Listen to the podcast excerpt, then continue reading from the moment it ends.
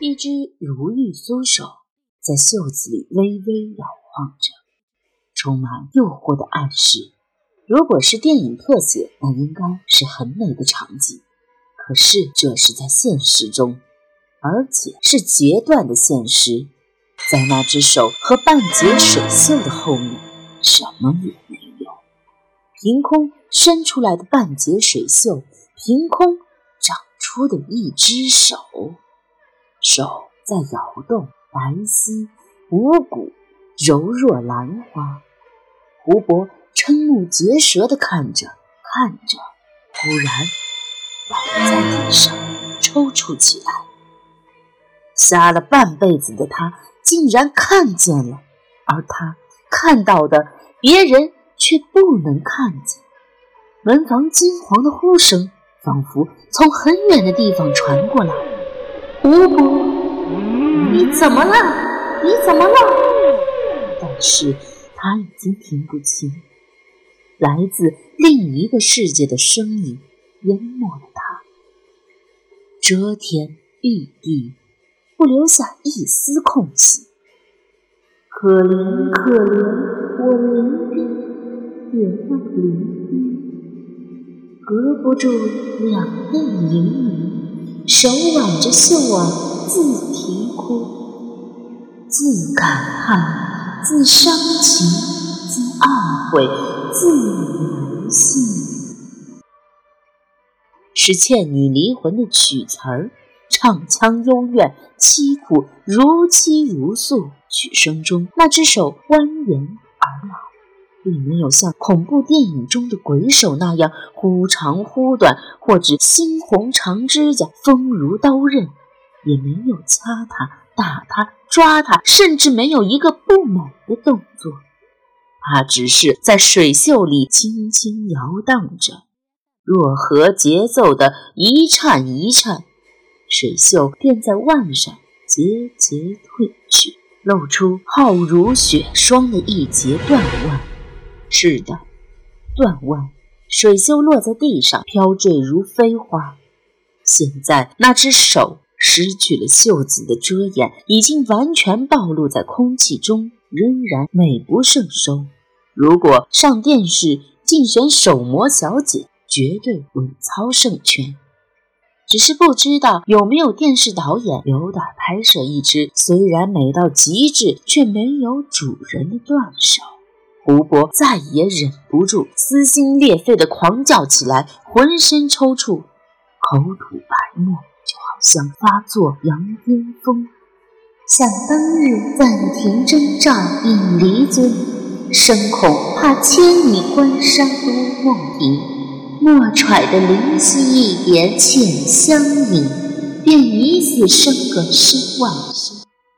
一般般两个家人，哪一个跟他去应？这一人阴间病死。哎呀，则这是倩女离魂。断手在胡伯眼前优美的捏了一个兰花指。胡伯晕死过去，小婉躲在衣柜里专心的哭泣。那些装在崭新尼龙袜里的干燥花的香味，真丝与纺绸轻轻摩擦的细碎声音，黑丝绒披肩温柔的触感，以及衣柜材质本身的气味，都让他觉得安慰。这是很孩提的时候养成的习惯。每当不开心，就把自己藏起来，一个又幽密又安全的地方，非衣柜莫属。黑暗而沉静，是母亲最初的怀抱，安慰着女儿的惊梦。胡伯死了，胡伯死了，胡伯死了。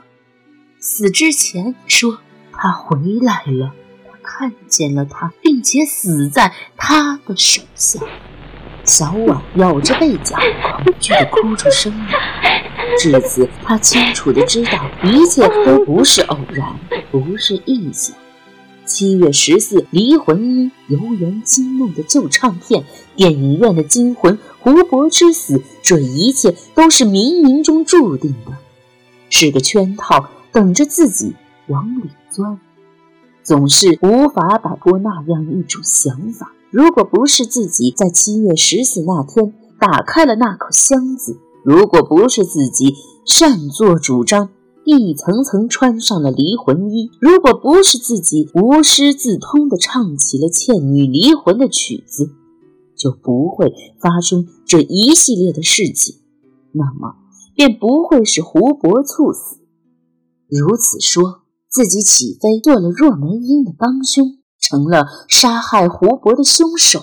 自己是凶手。那天在剧团，他脱口说出若梅英的名字，惹来大家一阵追问。父亲水溶更是大惑不解：“小婉，你在说什么？”这时他猛地惊醒过来。虽然他清楚的知道胡伯的死不是意外，是谋杀。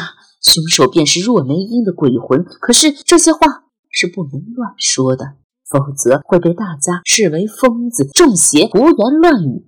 而且爸爸是剧团里的领导，自己这样到处散播恐怖言论，会让老爸很难堪。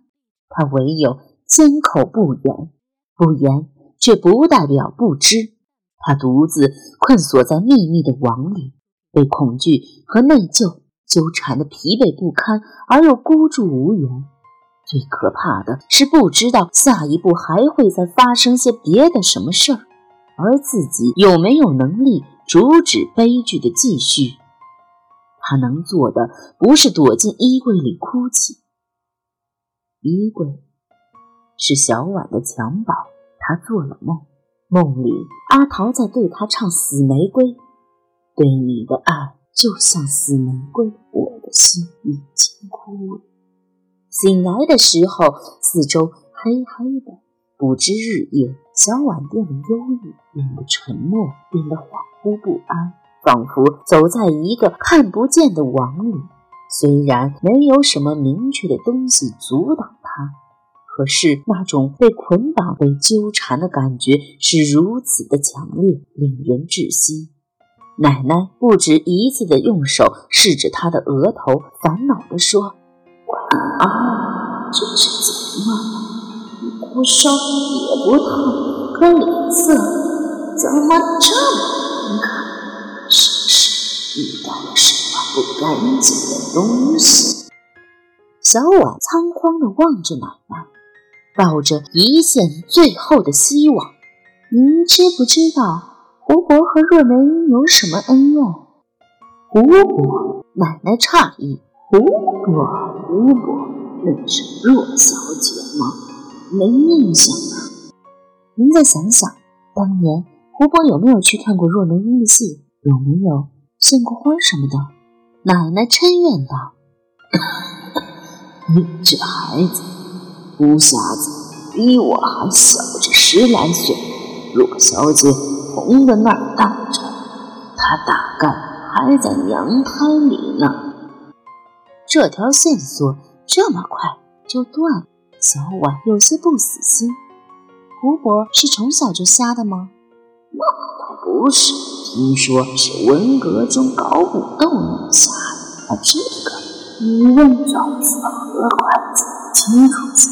听说他当年也是红小兵。奶奶说着。